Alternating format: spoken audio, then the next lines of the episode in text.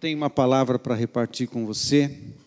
Ela está baseada em vários textos, mas eu quero iniciar essa palavra é, mencionando um texto de Marcos, capítulo 4. É, vai ser projetado aí um texto só dessa porção, Marcos, capítulo 4, de 35 a 41. É, eu vou ler todo esse texto, você vai ver na, na projeção apenas esse porque eu quero destacar algo nesse texto aqui, mas eu convido você a acompanhar a leitura que vamos fazer. Marcos capítulo 4, a partir do verso 35, diz assim: É o momento de Jesus, ele está é, ele tá num, num barco, ele acabou de realizar vários milagres, está no Mar da Galileia, é, está num barco no Mar da Galileia, acabou de realizar alguns milagres, é, a multiplicação dos pães aconteceu um pouquinho antes desse momento aqui, desse evento. Ele entra no barco e, com os discípulos, cansado, Jesus dorme no barco. E o registro do texto diz assim: Naquele dia, sendo já tarde, disse-lhes Jesus: Passemos para outra margem. Fale comigo, passemos para outra margem. E eles, despedindo a multidão, o levaram assim como estava no barco, e outros barcos o seguiam. Ora, levantou-se grande temporal de vento, e as ondas se arremessavam contra o barco, de modo que o mesmo já estava a encher-se de água. E Jesus estava na popa, dormindo sobre o travesseiro. Eles o despertaram e lhe disseram: Mestre, não te importas que pereçamos? E ele, despertando, repreendeu o vento e disse ao mar: Acalma-te, emudece. O vento se aquietou e fez-se grande bonança. Então lhes disse: Por que sois assim tímidos? Como é que não tendes fé? E eles, possuídos de grande temor, diziam uns aos outros: Quem é este que até o vento e o mar lhe obedecem? Era mais ou menos o início do ministério. Aí surgem essas perguntas a respeito da pessoa de Jesus. Andando com Jesus, ainda fazem perguntas assim. Amados, é, esse, esse texto para nós é, é muito importante. Eu já preguei nesse texto baseado em Mateus, baseado em Lucas. Mateus capítulo 8, Lucas capítulo 8 também, tem um, um, texto paralelo com o mesmo episódio, e eu quero me referir a algo nesse texto. Amados, ah, quando Jesus sobe no barco, sobe cansado e vai dormir, ele libera uma palavra: passemos para outra margem, passemos para outro lado. Algumas versões dizem assim: passemos para o outro lado. É, tinha um alvo, tinha um lugar para chegar e tinha uma palavra de Deus, tinha uma palavra de Jesus. Passemos para o outro lado. Então a gente vai chegar no outro lado. Quando a gente tem uma palavra de Deus, a gente se apoia nessa palavra de Deus e ela vai vir à existência. Ela trará a existência. Ela vai mudar o que for preciso. As coisas vão acontecer segundo a palavra que Deus liberou. E Jesus falando aos discípulos: Nós vamos chegar no outro lugar, a gente vai passar por lá. Agora, ele prometeu que não teria luta? Ele prometeu que não teria tempestade na caminhada? Não. Qual é o normal? É ter tempestade. Esse é o normal. Quando está tudo certinho, hum, cuidado. Cuidado quando está tudo dando muito certinho. Né? Porque o normal é que na, na trajetória da vida a gente vai superando dificuldades, a gente vai encontrando é, coisas a, a, serem resolvidas. E assim, esse é o normal. A vida é, é feita de coisas assim. Aí, quando Jesus sobe no barco, fala: a gente vai chegar do outro lado. Aí, ele subindo, acontece essa grande tempestade.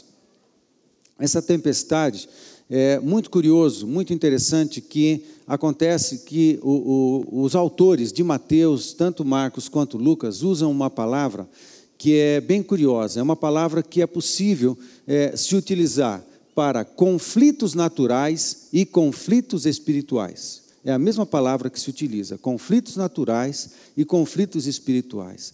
Amados, às vezes às vezes encontra, a gente encontra alguma dificuldade natural diante de nós, mas nós somos seres espirituais. Existe um espírito de maldade sobre o mundo. Nós temos os nossos inimigos e às vezes eles se levantam, inimigos espirituais. Eu não estou falando de gente, estou falando de inimigos espirituais que a Bíblia deixa muito claro que são espíritos malignos, que são espíritos de maldade, são potestades, autoridades que no mundo do espírito trabalham contra as pessoas e trabalham contra os servos de Deus, tentando atrapalhar para que a obra de Deus não seja realizada. É interessante, a gente às vezes tem que lutar nessas duas áreas, nessas duas dimensões. Não é só na dimensão natural. Resolver as questões na dimensão natural até não é tão difícil, mas quando a gente está lidando também com poderes sobrenaturais, com poderes espirituais, nós precisamos de Deus. Nós precisamos discernir o mundo do espírito. Nós precisamos discernir as dimensões do invisível. Nós precisamos discernir o que, que acontece no mundo invisível sobre as nossas cabeças, no mundo invisível sobre a, a, a nossa cidade, o mundo invisível sobre um hospital o mundo invisível sobre uma empresa, o mundo invisível sobre uma cidade como Cornélio, como uma, uma cidade como Londrina, uma nação como o Brasil. Existe uma realidade invisível, uma realidade espiritual, e todos nós é, precisamos lidar com essas realidades. É isso que Jesus está fazendo, é muito interessante. Nós tá, passamos por lutas e conflitos muitas vezes. É, a postura dos discípulos e a postura de Jesus. Muito interessante. Jesus está descansando, porque ele liberou uma palavra. Lembra que ele é a própria palavra encarnada. Ele liberou uma palavra. Não importa o que vai acontecer no caminho, é, tempestade ou não, a gente vai chegar do outro lado. Amém? A gente vai chegar do outro lado. A gente se firma nessa palavra. Então a gente luta as nossas lutas. A gente vai chegar do outro lado. A gente vai vencer as nossas guerras. A gente vai lutar, vai cansar, às vezes dá vontade de chorar, às vezes dá vontade de desistir, mas a gente não joga a toalha. A gente vai até o fim. A gente não desiste, porque a gente vai chegar do outro lado. Às vezes cansado, às vezes ferido, mas que a gente vai chegar do outro lado, a gente vai chegar. Não tem problema, vamos encarar as lutas que for preciso. E a gente vai fazer isso. Os discípulos, no momento da luta e da dificuldade, eles se apavoram. Eles esqueceram da palavra. E Jesus, que é a própria palavra, liberou a palavra que é chegada do outro lado, o que, que ele está fazendo? Está descansando. Amado, nós tem momentos nas guerras e nas batalhas que o nosso papel é orar e descansar. Nós temos uma palavra? Temos. Então, tem hora de fazer alguma coisa. A gente não é passivo, a gente sempre é proativo. O homem de Deus é sempre proativo. A mulher de Deus é sempre proativo. Mas tem momento que a melhor ação que fazemos é orar e invocar o braço de Deus. Aí o braço de Deus é que se move. Aí é Deus que entra em cena, o céu é que entra em cena. E tem um momento nessa história que você para e você descansa. Jesus estava fazendo isso. Os discípulos se apavoraram e eles foram acordar Jesus. Jesus, o senhor não se importa que a gente esteja perecendo, que a gente esteja morrendo? E Jesus levanta e ele dá uma bronca no vento, ele dá uma bronca no mar, depois dá uma bronca nos discípulos. Né? A Jesus parece que não levantou meio de bom humor, não. Ele já levantou meio encrencado e já resolveu a questão, né? Aí quem é esperto fica na sua, aí o vento, né? O mar, bonança, e depois a vez dos discípulos. Qual é a palavra que ele esperava que acontecesse. Qual, qual é a, a, o que ele cobra dos discípulos? Cobra, né? Cobra mesmo. Nesse caso, eles tinham acabado de sair de um milagre. Eles tinham acabado de ter uma experiência de sobrenatural. E na sequência, esquece. A gente tem que lembrar de algumas coisas. Qual é o tema da nossa mensagem? É preciso lembrar. Nós precisamos lembrar de algumas coisas. Eles acabaram de sair de milagre, entra numa guerra e esquece que quando Jesus está presente no barco, pode vir a tempestade que for. Jesus estando no barco, a gente vai arrebentar a boca do balão. Estando no barco, Jesus estando no casamento, a gente vai vencer as guerras. Jesus estando na família, a gente vai lutar todas as lutas que forem necessárias. Jesus estando no ministério, Mano, ministério, é, Jesus estando no ministério, porque às vezes a gente consegue a proeza de tirar Jesus do nosso ministério. Né? É, é uma coisa maluca, mas, ah, mas quando Jesus está no ministério, A gente luta todas as lutas que forem necessárias com a garantia de que há um poder sobrenatural vindo sobre nós. A gente tem essa garantia. E vem, e vem poder. Aí Jesus fala assim: por que, que vocês são tão tímidos? Por que, que se amedrontaram? Por que vocês não tiveram fé? Creia. Aí ele dá uma ferramenta maravilhosa, que é crer na palavra. Não é crer no crer, não é a fé na fé, é crer na palavra que Deus liberou. Deus liberou uma palavra, então se apoia nessa palavra. Agora, você precisa conhecer a palavra, você precisa ter intimidade com Jesus para ouvir o que ele tem para dizer. Você precisa buscar ele em oração, você precisa estar conectado com o sobrenatural, conectado com o céu, para você poder ouvir no teu coração, no teu espírito, as palavras de Deus, as palavras que ele libera para você. E apoiado nessa palavra, você vai que você vai ganhar as guerras. E você vai ganhar mesmo. A gente tem que lembrar do poder de Jesus, a gente tem que lembrar quem está no governo da nossa vida, a gente tem que lembrar quem está no barco da nossa, da nossa família, do nosso casamento, a gente tem que lembrar com quem a gente anda. A gente anda com Todo-Poderoso, a gente anda com o Senhor, a gente anda com Deus. Eu fiz uma lista de algumas coisas que a gente precisa lembrar. A primeira coisa que nós precisamos lembrar, baseado nesse texto, eu não estou fazendo uma exposição do texto, algo que eu gosto muito de fazer. Mas hoje eu não estou fazendo uma exposição do texto. Eu quero partir desse texto, de, tematicamente, né, textualmente, me referir a algumas coisas que hoje são importantes da gente lembrar. Então, uma das coisas que é importante da gente lembrar, a primeira delas, é preciso lembrar de crer. Amém? É preciso crer. De alguma maneira, isso toca o céu. Ok? Eu alguns textos aqui que nos ajudam nessa ideia. Romanos 15, 13. E o Deus da esperança vos encha de todo o gozo e paz no vosso crer. Parece que o ambiente da fé, há uma promessa, há uma palavra de Deus que acrescenta-se à fé esperança, gozo e paz. Amém? Mesmo que vocês, pastor, mas às vezes eu não tenho, ah, é? Que legal, eu também. Às vezes eu também passo por isso. Eu tenho que passar um tempo na presença de Deus até que algo de Deus preencha o meu coração. Eu também luto essas lutas. E a gente fica na presença de Deus. Quando a fé chega, quando a fé chega, quando Deus se manifesta, quando a gente está na Sua presença e Ele libera uma porção de graça extra sobre nós, junto com a porção, essa porção de crer, junto com esse ambiente de fé. E o ambiente de fé, o ambiente de crer, é o ambiente da presença de Deus. Você não encontra isso em qualquer outro lugar. Você encontra na presença de Deus. Pastor, eu queria ter mais fé. Fica mais na presença de Deus. A presença de Deus é o ambiente de fé porque é um ambiente onde tudo pode, é o um ambiente do Deus dos impossíveis, é o um ambiente de, de, um Deus que não, não, não conhece impossibilidades. O ambiente da presença de Deus é o ambiente carregado da fé, de que tudo é possível ao que crê. Amém? Então, o ambiente, o ambiente da fé, ele é carregado de esperança, de gozo e de paz para que sejais ricos de esperança. Não apenas tenha esperança, sejam ricos. Amém? Ah, eu estou esperando mais ou menos. Não, não é mais ou menos, eu estou esperando muito. Eu estou com uma carga de esperança renovada. Eu estou com uma carga de fé renovada, porque eu tenho estado na presença de Deus e tenho insistido, e na presença de Deus eu estou provando algumas palavras, eu estou ouvindo algumas coisas de Deus. Então não é, é só ter esperança, é ser rico de esperança no poder do Espírito Santo. Que coisa linda, que texto lindo é esse! Tanta coisa num simples texto de duas linhas.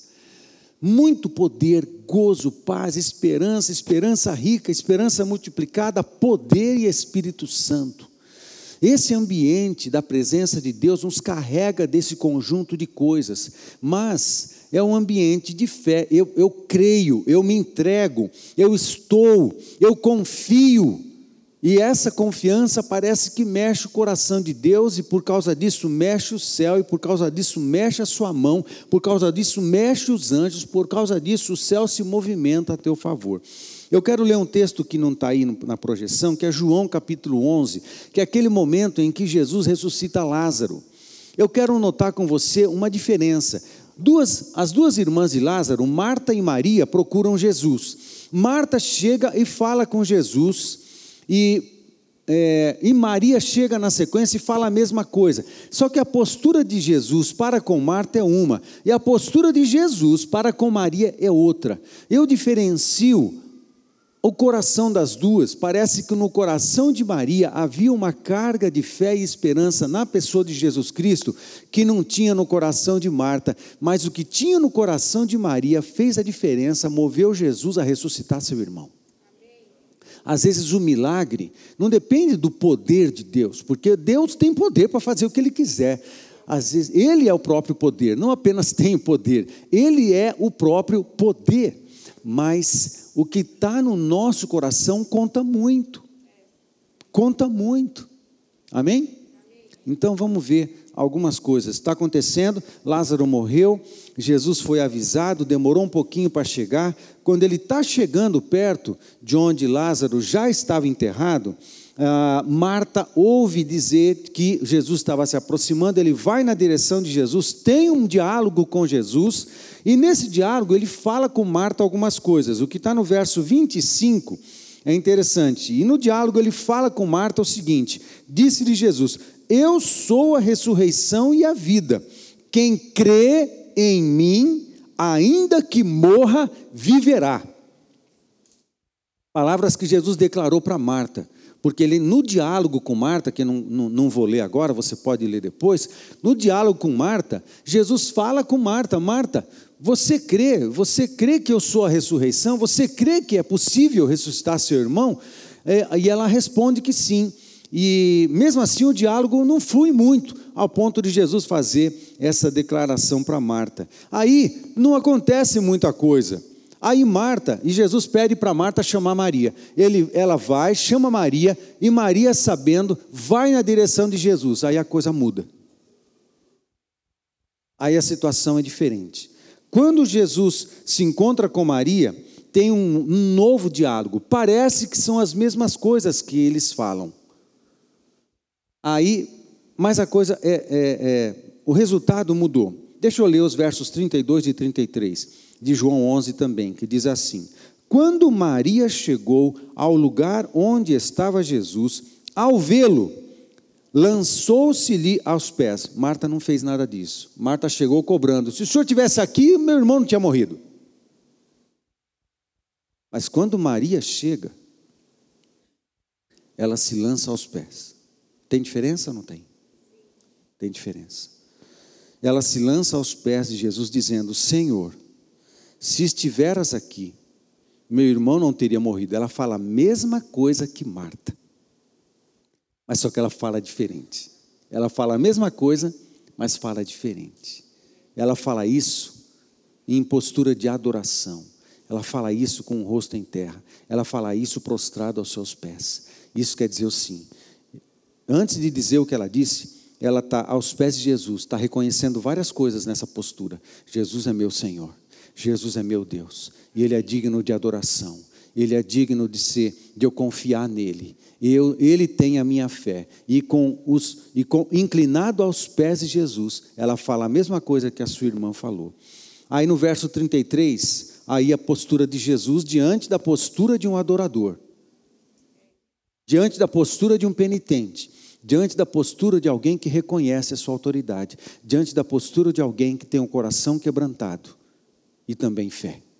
Aí Jesus, no verso 33, diz assim: Jesus, vendo-a chorar, e bem assim os judeus que a acompanhavam, agitou-se no espírito e comoveu-se. O texto não diz que isso aconteceu no coração de Jesus quando Marta procurou ele mas diz que aconteceu, o seu espírito se moveu de alguma forma.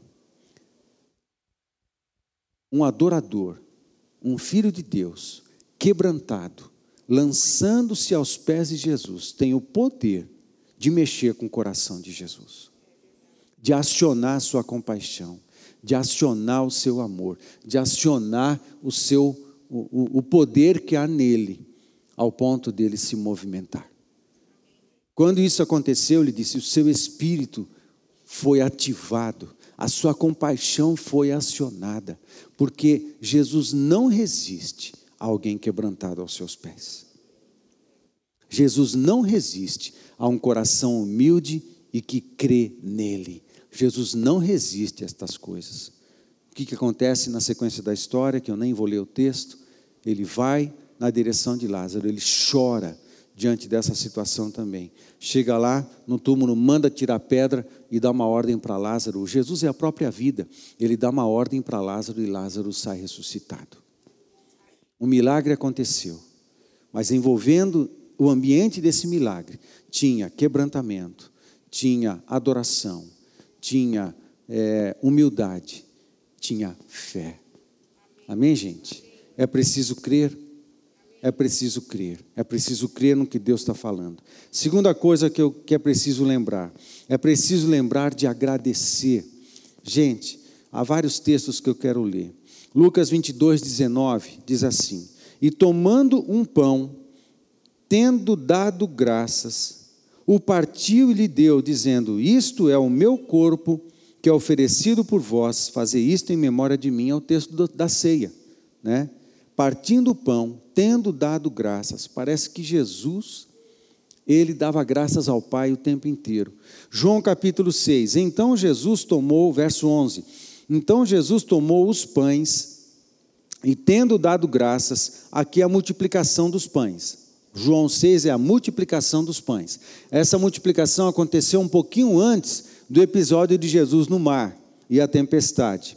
Então Jesus tomou os pães e, tendo dado graças, distribuiu-os entre eles, e também igualmente os peixes quanto queriam. Ação de graça envolvendo milagre. Amém? Coração grato. Não é grato pelo problema necessariamente, ou grato pela luta e pela dificuldade necessariamente, isso tem outro nome. Isso pode ser masoquismo, mas não é isso que a gente está falando. Não é disso que a palavra de Deus está falando. É grato a Deus porque embora tenhamos lutas, embora tenhamos problemas, nós temos também a possibilidade da vitória. Nós temos a presença de Deus comigo, nós temos palavras que nos fortalecem, nós temos o Espírito Santo que está em nós, nós temos o poder de Deus disponível, nós temos a presença do Senhor, nós temos, nós temos, nós temos, nós temos também um coração grato, mesmo que a gente precise entrar nas lutas que entramos. Amém? Mas porque é um milagre, um coração grato a Deus, parece que está sempre do lado de um milagre. A ação de graça está sempre do lado de um milagre. Amém, gente? Amém. Nós precisamos lembrar de sermos gratos. João 6, mesmo capítulo, verso 23. Entretanto, outros barquinhos chegaram de Tiberíades, perto do lugar onde comeram o pão, tendo o Senhor dado graças. Olha que interessante. João está se referindo ao milagre da multiplicação dos pães, no mesmo capítulo, um pouco mais à frente. Só que, quando ele se refere, preste atenção nisso, quando ele se refere ao milagre da multiplicação dos pães, ele também se refere ao fato de Jesus ter dado, Jesus ter dado graças. À toa? Não. É porque a ação de graça está sempre colado com o milagre. Um coração grato, temente, fiel, crente, está sempre do lado de um grande milagre. Amém? João capítulo 11, verso 41. Tiraram então a pedra e Jesus, levantando os olhos para o céu, disse: Pai, graças te dou, porque me ouviste. Amém?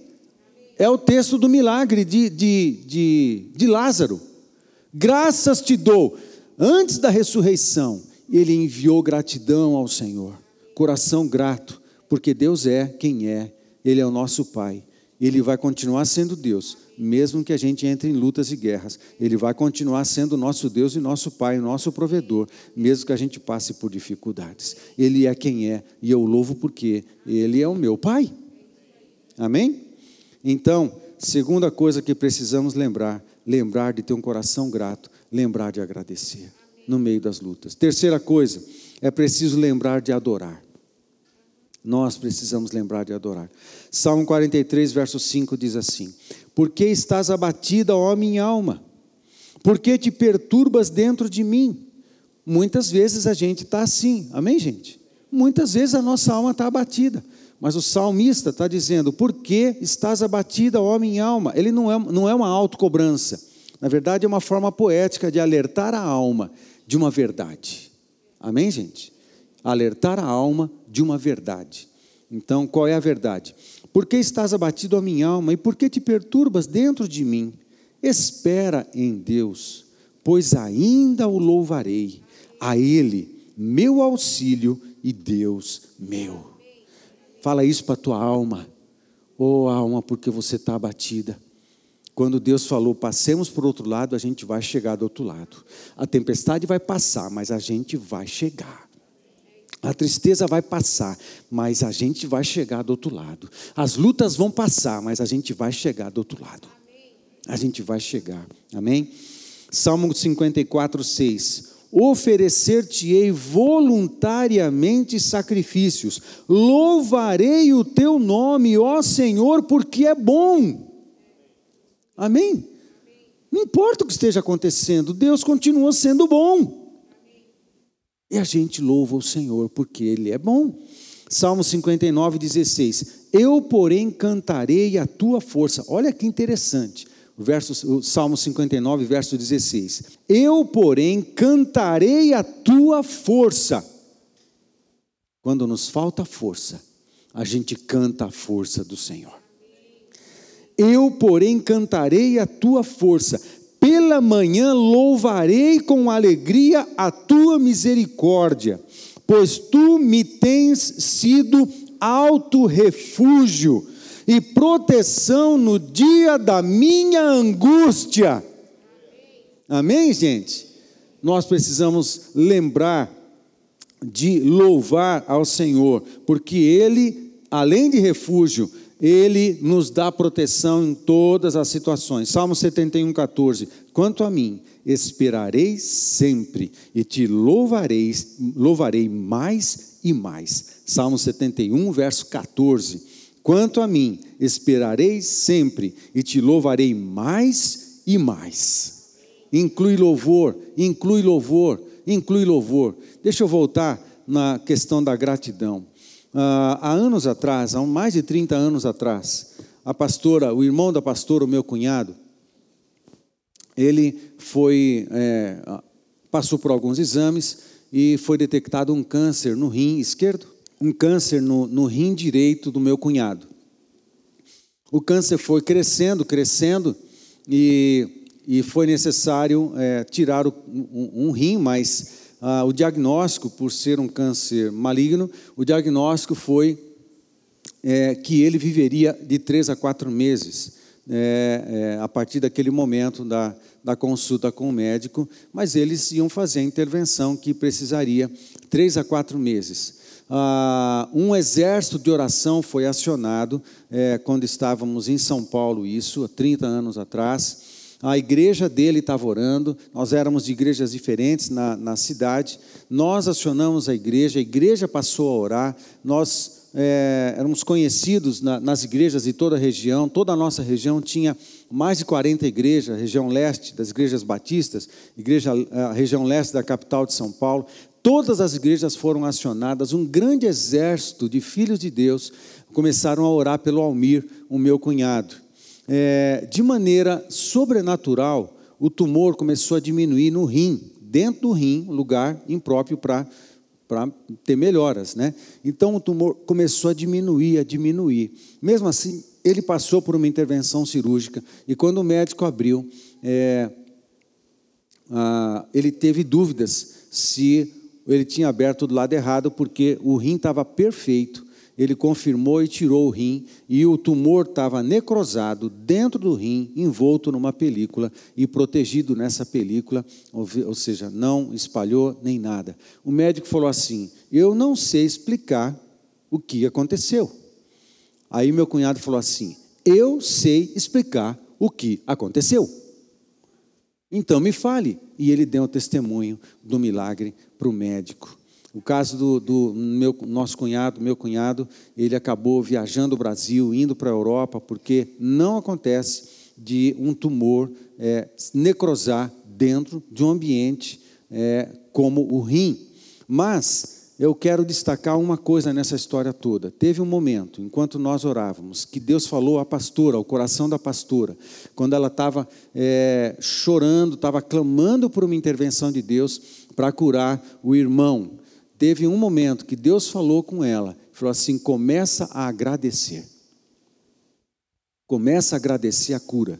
Agradece, agradece, agradece, agradece. Daquele momento, ela compartilhou isso conosco, compartilhou na igreja, compartilhou com, com pessoas, e a partir daquele momento, todas as orações que a Cecília fazia, que a pastora fazia, era de gratidão. Senhor, obrigado pela cura, obrigado pela cura. O tumor estava lá ainda. Obrigado pela cura, obrigado pela cura, obrigado pela cura, obrigado pela cura. Parece que essa, essa fé, esse tipo de fé, toca o coração de Jesus, aciona a sua compaixão e aciona o seu poder gratidão. Ah, vamos seguir aqui. A quarta coisa que é preciso de lembrar, é preciso lembrar que Deus é nosso refúgio.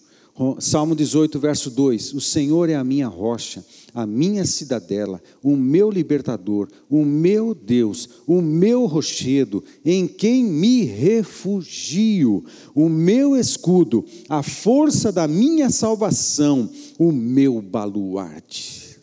Deus é bom, né? Deus é bom. É muito bom ser fiel a Deus, é muito bom ser, ser família de Deus, ser filho de Deus. Ele é o nosso refúgio. E tem momentos sim que nós precisamos de um lugar de refúgio, e Deus é este lugar. Deus é um lugar? É, Deus é um lugar também. Deus é uma pessoa, mas também nós podemos estar nele, nós podemos nos refugiar nele. Salmo 59, 17: A ti, força minha, cantarei louvores, a ti, Deus, força minha, cantarei louvores, porque Deus é meu alto refúgio é o Deus da minha misericórdia. Salmo 59, 17. Salmo 68, 35. Ó oh Deus, tu és tremendo nos teus santuários, o Deus de Israel, ele dá força e poder ao povo. Amém? Nós podemos nos refugiar num lugar onde ele também mesmo, ele mesmo é o próprio poder. E Hebreus 4, de 14 a 16 diz assim: Tendo, pois, a Jesus, o Filho de Deus, como grande sumo sacerdote que penetrou os céus, conservemos firmes a nossa confissão, porque não temos sumo sacerdote que não possa compadecer-se das nossas fraquezas. Antes, ele foi ele tentado em todas as coisas, a nossa semelhança, mas sem pecado. Acheguemos-nos, portanto, confiadamente junto ao trono da graça, a fim de recebermos misericórdia e acharmos graça para socorro em ocasião oportuna. Amém? Nós temos isso em Deus. Em último lugar, é preciso lembrar que Deus age. Isaías 64, 4 diz assim: Porque desde a antiguidade não se ouviu nem com o ouvido se percebeu, nem com os olhos se viu Deus além de ti, que trabalha para aquele que nele espera. Deus trabalha a seu favor. Se você espera em Deus, Ele trabalha. Não é tremendo isso? Você ora, você descansa, você espera, você crê e Deus faz o trabalho. É bom.